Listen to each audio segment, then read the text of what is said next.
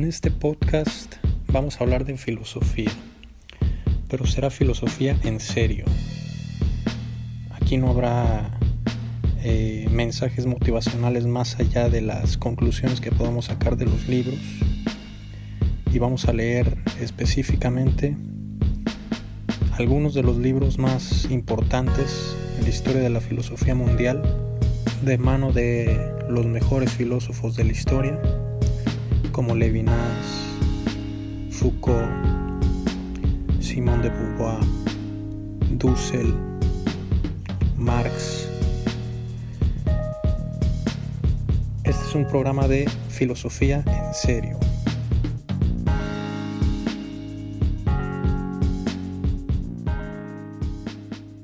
Bien, vamos a continuar en la página 31. Nos quedamos en que el yo es idéntico hasta en sus alteraciones. Es el pensamiento universal. Abarca todo y lo reabsorbe con su pensamiento, que precede a su actuar. Continuamos. El yo es idéntico hasta en sus alteraciones, aun en otro sentido. En efecto, el yo que piensa se oye pensar y se espanta de sus profundidades y es para sí mismo otro. Es lo que ya habíamos visto casi al principio, que es cuando uno dice este yo o este otro. Nos espantamos de esa alteridad o esa distinción o diferencia. De este modo, descubre la famosa ingenuidad de su pensamiento, que piensa adelante de sí como se anda adelante de sí. Se oye pensar y se sorprende como siendo dogmático y extraño así. Es como cuando pensamos cosas que pareciera que somos otros, como si no fuéramos los mismos. Pero el yo es el mismo ante esta alteridad, se confunde consigo, es incapaz de apostasia respecto de este sí mismo sorprendente. O sea, sigue siendo el mismo ante este otro yo, sigue siendo yo.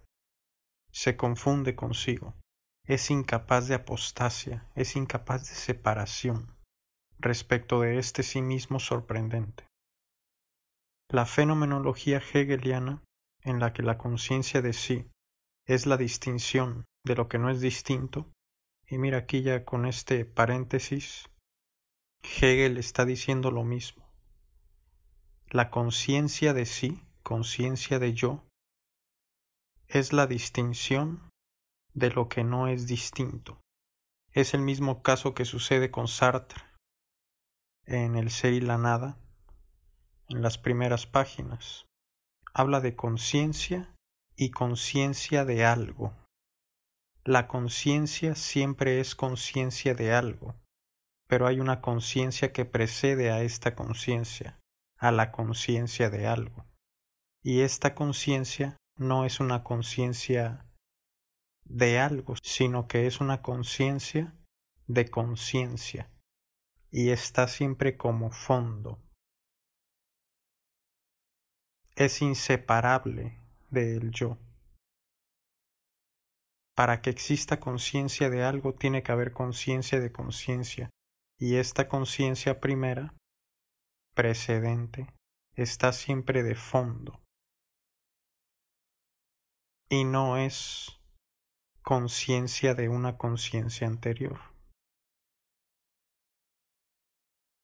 Así Hegel está diciendo algo parecido, que la conciencia de sí es la distinción de lo que no es distinto. Es la distinción, el mismo del otro, del otro yo, de lo que no es distinto. Este otro yo no es distinto al yo. La fenomenología hegeliana expresa la universalidad de lo mismo. Eso como universal, así como el pensamiento universal es un yo pienso, habíamos dicho antes en el episodio anterior.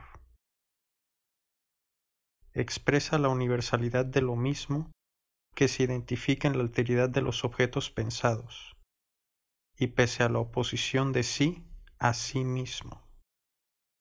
Así como uno se, se, identifica mediante el pensamiento universal ante los objetos, que los reabsorbe en su mismicidad, en su yo, así también se identifica frente a los otros yo, que él mismo se piensa, se descubre y a veces se espanta.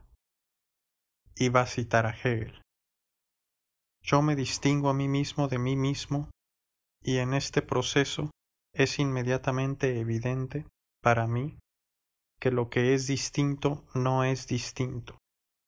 Es decir, se separa, toma un paso hacia atrás del yo y lo señala. Pero ¿cómo va a señalar un yo si es el yo el que señala? Es el mismo. Es como tener A y querer señalar A desde A. No se puede. Para señalar hay que tomar distancia. Y no hay distancia entre un yo y el otro yo.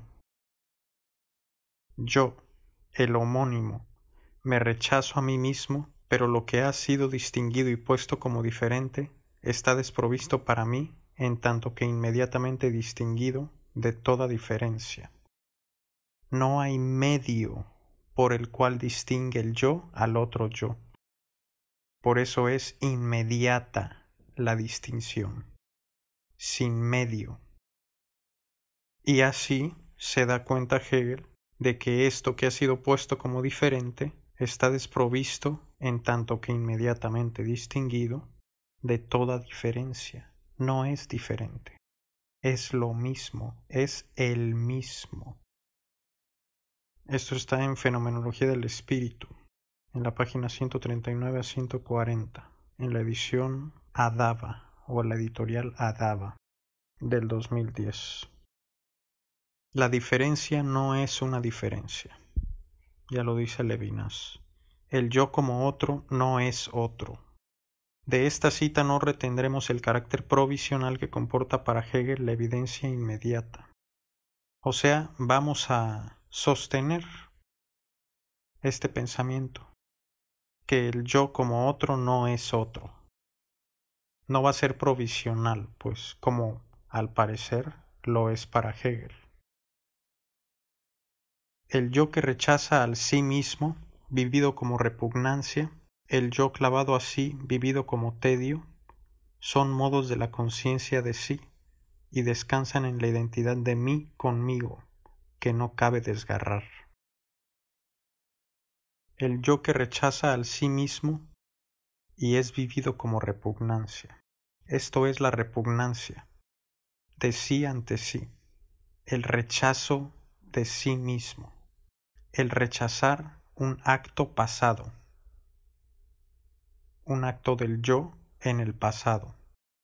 Rechazarlo es sentir repugnancia de mí mismo. Rechazarse es la repugnancia. Así se vive el rechazo de sí contra sí como repugnancia.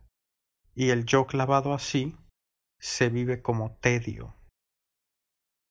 Eso es el tedio, por ejemplo, estar harto de la vida que se vive, estar harto del trabajo en el que trabajo, estar harto de estar con la persona con la que estoy, estar harto de vivir donde vivo, estar harto de la ciudad, de mis amigos, de lo que sea. Es el yo que está clavado a sí mismo. Así se vive como tedio. Y los dos, la repugnancia y el tedio, son modos de la conciencia de sí, son modos en que somos conscientes de nosotros mismos y descansan en la identidad de mí conmigo. Descansan en el hecho de que somos siempre el mismo. Y no cabe desgarrar o separar a ese mismo, como lo intenta Hegel, como lo intenta Sartre y como aquí defiende Levinas para defender la alteridad absoluta del otro, para poder continuar diciendo que el otro y solo el otro es absolutamente otro, verdaderamente otro. La alteridad del yo que se toma a sí mismo por otro puede conmover la imaginación del poeta precisamente porque no es sino el juego de sí mismo. Precisamente puede conmover al poeta, o puede sorprender al poeta, o puede maravillar al poeta, cuando se pone a escribir en metáfora como si fuera otro. ¿Por qué? Porque los símbolos de un poeta al menos, los símbolos de un poeta son radicalmente distintos. No es como cuando se dice la pata de la mesa o una cabeza de ganado, que son metáforas, símbolos que utilizamos comúnmente, que todos entienden. No es lo mismo las metáforas y los símbolos que utiliza un poeta al escribir un poema o una poesía. Pero puede maravillar al mismo poeta precisamente porque el maravillado es el mismo y el maravillador o el que maravilla es también el mismo. Hay una relación totalizada, hay una verdadera relación entre el yo y el pretendido otro que se pone a escribir. No es verdaderamente otro. La alteridad del yo que se toma a sí mismo por otro puede conmover la imaginación del poeta precisamente porque no es sino el juego de mismo. La negación del yo por el sí mismo es justamente uno de los modos de identificación del yo. Lo que ya dijimos, pero dicho concisamente, es uno de los modos de identificarse el yo como negándose, negando al yo y afirmando al mismo o a sí mismo en el presente, o en el poeta afirmando el otro momentáneamente mientras escribe y negando al yo del presente, o al yo común del presente. En el poeta es de presente a presente, y en la mayoría de nosotros es del presente al pasado. Niega el pasado y afirma el presente, y lo vive como repugnancia o tedio. Y en el tedio puede afirmar un yo futuro y negar el yo del presente, que vive tedio o que vive harto. Son saltos, pasado, presente y futuro. Comúnmente rechazamos el pasado afirmamos el presente. ¿Cómo pude hacer eso? ¡Qué asco! O me da vergüenza haber hecho eso. Por ejemplo, haber estado con alguien en particular. Qué asco que me besé con ella, ¿cómo pude hacerlo? Qué asco que me besé con él, ¿cómo pude hacerlo? ¿Cómo pude estar con esa persona tantos años? Eso es repugnancia y afirma el presente respecto al pasado afirma al yo del presente respecto al yo del pasado, o como tedio, que afirma al yo del futuro de la imaginación respecto al yo del presente. Ya no quiero estar aquí, ya no quiero vivir aquí, ya no quiero estar con esa persona. Quiero ser libre, quiero vivir en otro lugar, quiero tener en otro trabajo. Son futuro, afirman el futuro, el yo del futuro, y niegan al yo del presente, pero ambos son el mismo. Lo mismo con la repugnancia. Y el poeta afirma a uno del presente y niega a uno del presente. También se suspende su yo común y se pone a escribir. Y así hay muchos ejemplos. Vamos a repetirlo por último para dejarle aquí por hoy. La alteridad del yo que se toma a sí mismo por otro puede conmover la imaginación del poeta precisamente porque no es sino el juego del mismo. La negación del yo por el sí mismo es justamente uno de los modos de identificación del yo. Vamos a detenernos aquí, vamos a dejarlo para la próxima y espero les esté gustando. Gracias.